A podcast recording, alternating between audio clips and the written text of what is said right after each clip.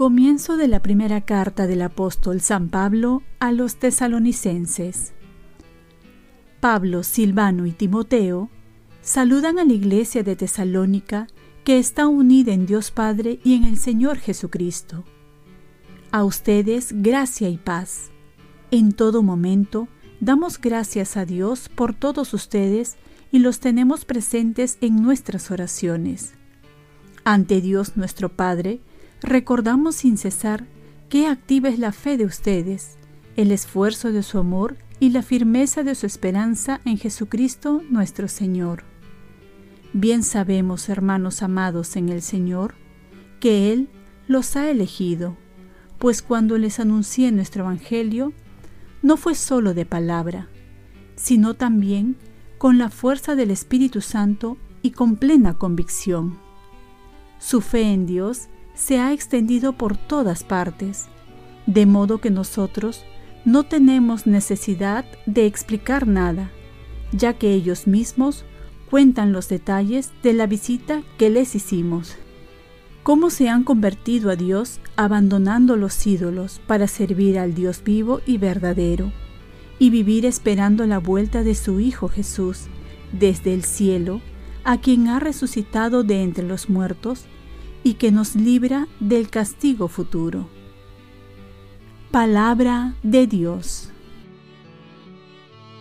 Salmo responsorial.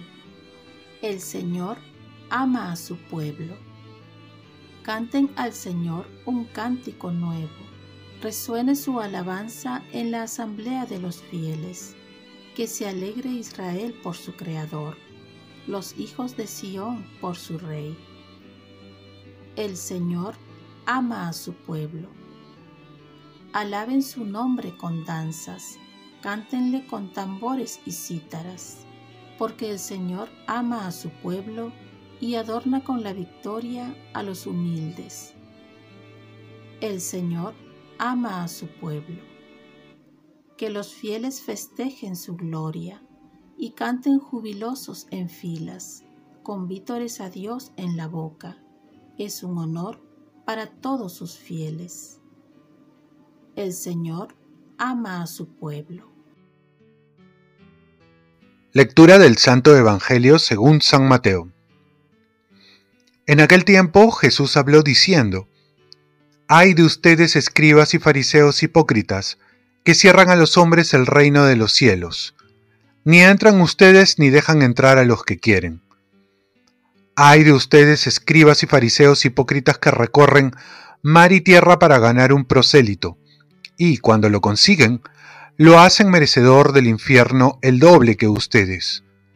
Ay de ustedes guías ciegos que dicen jurar por el templo no obliga, Jurar por el oro del templo sí obliga. Necios y ciegos. ¿Qué es más? ¿El oro o el templo que consagra el oro? O también, jurar por el altar no obliga. Jurar por la ofrenda que está en el altar sí obliga. Ciegos. ¿Qué es más? ¿La ofrenda o el altar que consagra la ofrenda? Quien jura por el altar jura también por todo lo que está sobre él. Quien jura por el templo jura también por el que habita en él. Y quien jura por el cielo, jura por el trono de Dios, y también por el que está sentado en él. Palabra del Señor. Paz y bien. ¿Cómo estamos guiando a los demás? Jesús se muestra misericordioso pero a la vez exigente, y sobre todo con aquellos que son guías, que son líderes, porque a quien más se le dio, más se le pedirá. Los fariseos eran aquellos guías que Jesús los quiere corregir porque no están guiando como se debe. Aquí algunas acusaciones que les hace ver, pero que nos podemos identificar también. Primero, no entran en el reino y no dejan entrar, porque no reconocen a Jesús como el Señor y no lo van a conocer.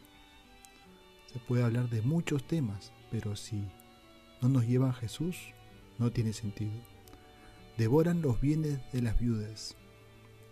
El verdadero interés no es el celo por las almas, no es llevarlos a Dios, no es santificarlos, sino el celo por el dinero, por los bienes que traen los fieles.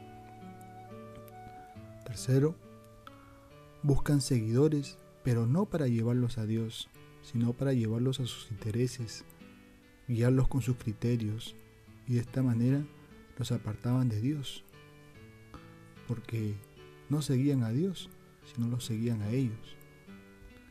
Cuarto, los llevaban a juramentos sobre las ofrendas que en realidad no tenían sentido porque dejan lo esencial de la religión, que es el amor, que es las obras de, misericordia, que es el amor a Dios y al prójimo.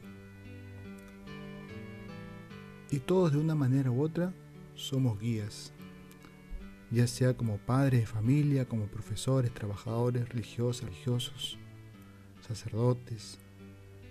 Tenemos que descubrir cuál de estas actitudes estamos teniendo para corregirnos. Recordemos que la máxima de los santos es que se exigen ellos más y son más compasivos con los demás. Pero generalmente hacemos lo contrario.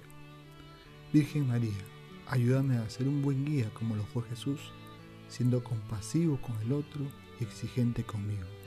Ofrezcamos nuestro día. Dios Padre nuestro, yo te ofrezco toda mi jornada en unión con el corazón de tu Hijo Jesucristo, que siga ofreciéndose a ti en la Eucaristía para la salvación del mundo. Que el Espíritu Santo sea mi guía y mi fuerza en este día, para ser testigo de tu amor. Con María, la Madre del Señor y de la Iglesia, te pido por las intenciones del Papa con San José Obrero te encomiendo mi trabajo y mis actividades de hoy para que se haga en mí tu voluntad. Y la bendición de Dios Todopoderoso, Padre, Hijo y Espíritu Santo, descienda sobre ti. Cuenta con mis oraciones, que yo cuento con las tuyas y que tengas un santo día.